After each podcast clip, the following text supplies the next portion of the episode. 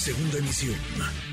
Manuel López San Martín, en MBS Noticias. Para abundar más sobre este tema, hemos convocado hoy a Andrés Castañeda, coordinador de las causas de salud y bienestar en Nosotros por la Democracia. ¿Qué opinas de estas declaraciones que hizo el director del Instituto Mexicano del Seguro Social, Andrés? Hola, ¿cómo estás? Buenas tardes. Eh, mira, yo, yo, creo que, que lo que necesitamos es ya empezar a ver resultados porque llevamos muchos años de declaraciones, ¿no? Cuatro para ser exactos, cuatro para ser exactos. Y donde me parece que ha habido más, ah, pues, distracción, porque no se ha atendido de manera inmediata, es en el tema del desabasto de los medicamentos, Andrés.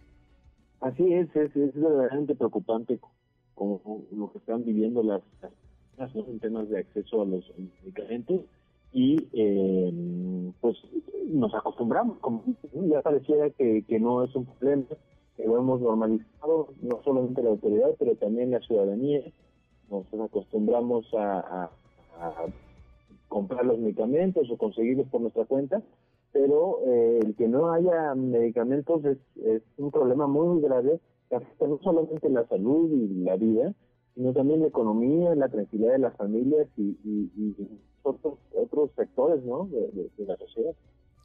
¿Qué factores eh, ustedes han determinado o han encontrado para que el desabasto persista, sobre todo para enfermedades crónico-degenerativas, que es donde más se ha agudizado?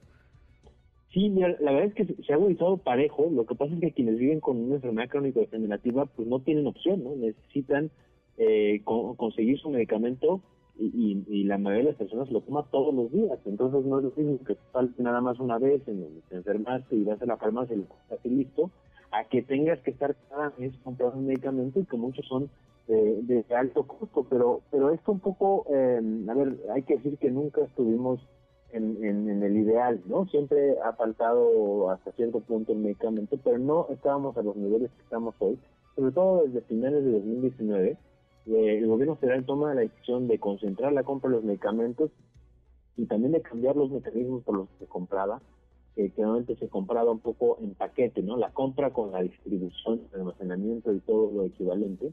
Se cambia ese mecanismo, eh, un poco sin entender. La verdad, lo que pasa es que no, no entendían de fondo cómo estaba funcionando el sistema. Y esto ha derivado, no solamente en ese cambio, sino en otros dos que han venido posteriormente, y ha derivado pues en un, desorden, en una falta de confianza y en mucha ineficiencia en, todos los procesos, digamos, eh, eh, logísticos y de la adquisición, además pintado de una falta de transparencia tremenda en todos los procesos de licitación, que, que la consecuencia más grave de todo esto es que está faltando la medicina en las clínicas eh, y los pacientes no están teniendo acceso a los medicamentos. ¿En qué instituciones eh, ustedes han registrado un mayor desabasto? Mira, la, institución que, por mucho surte más medicamentos en este país, más del 60% es el IMSS, ¿no? Y es donde más reportes tenemos. Después el INSABI, y bueno, cuando hablamos de INSABI hablamos de los servicios sociales de salud y los, institutos. Y después el ISTE, ¿no? después ya servicios estatales, SEDENA, SEMAR, etc. Ya, eh, eh, hablamos de, ¿podemos hablar de porcentajes en estas instituciones? Eh, mira, podemos hablar de porcentajes, sí. Por ejemplo, en el, en el IMSS, la fuente que tenemos es que preguntamos literalmente cuántas recetas surtían, cuántas negaban completamente, cuántas surtían parcialmente. Y ahí llegamos a estar en algunos meses del 2021 abajo del, del 90% hoy regresó un poquito, estamos cerca del 61%, pero esto, eso que pareciera no ser tan grave, ¿eh? lo, lo, cada por 1% representa millones de personas. Eh, y un poco para tomar la perspectiva de qué implica, de, antes de, que empezara esta crisis, el IMSS tenía un porcentaje de abasto de arriba del 98%. Sí. Y llegó a caer al grado de que durante 2021 negaron completamente más de 18 millones de recetas. Qué barbaridad. Al primer trimestre de este año ya se han negado más de 4 millones y medio de recetas. Sí. Esto es igual, o más bien, esto es más que todas las recetas que se negaron durante todo el 2019, solo en tres meses.